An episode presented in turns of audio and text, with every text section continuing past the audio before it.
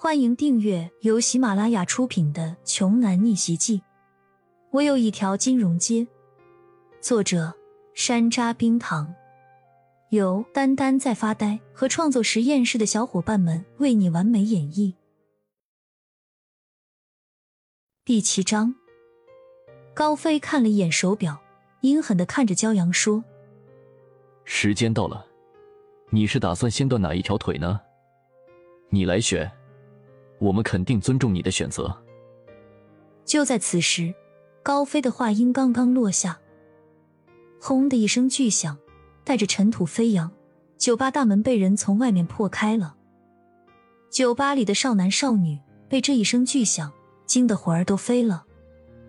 烟尘过后，众人这才看清，原来是一辆推土机直接撞开了酒吧的大门，然后。从破开的窟窿里涌进来了黑压压的一群壮汉，他们个个都手持着巨锤和铁镐。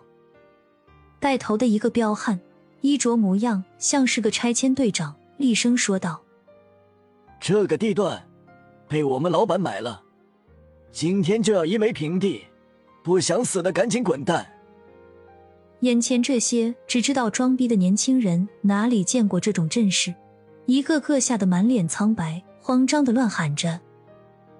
恐怖袭击了！救命啊！快，快报警！现场乱作一团，尖叫声、跑动声、躲藏声此起彼伏的。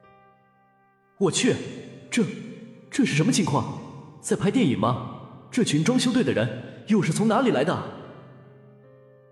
骄阳也愣住了，在电话里自己明明和庄九说了要低调点的，怎么还是弄出了这么大的阵仗？你们他妈的是谁？不知道这间酒吧是我高飞的吗？今天不拿出个百八十万作为赔偿，你们就等着吃牢饭吧！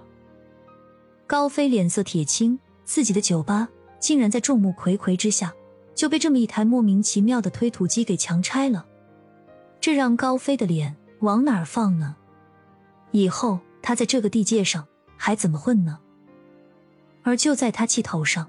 人群中站出来了一个警察模样的男人，大声说道：“接到举报，这间酒吧非法聚众，贩卖禁品，暴力生事，我们来依法查处。”放屁！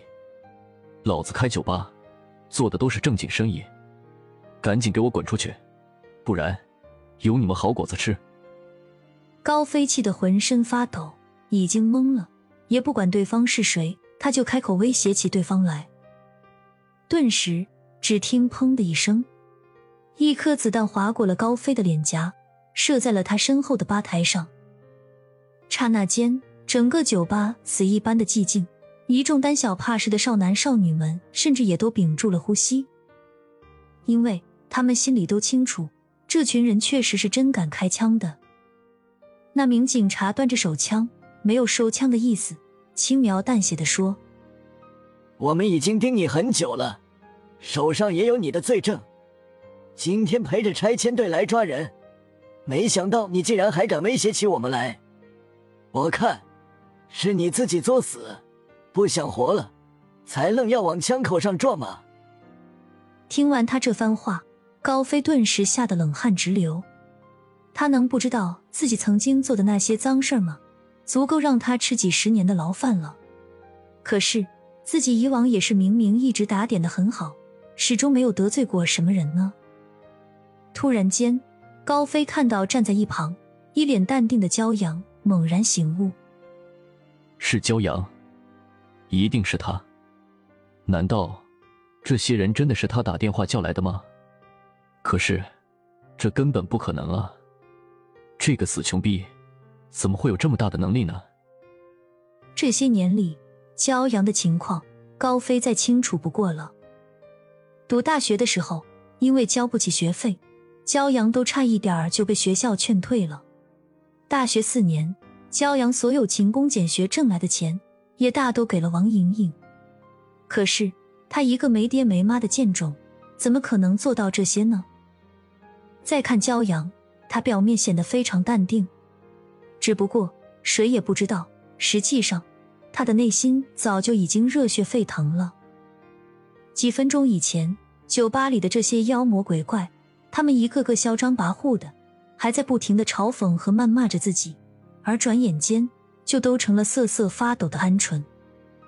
拆迁队长走到焦阳面前，恭敬的说：“焦先生，您还好吧？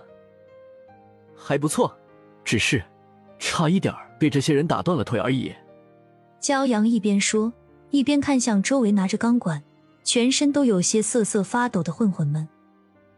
他这一看不要紧，又吓得那些混混是个个浑身机灵了几下，都争先恐后的连忙将手里的钢管扔到了一边。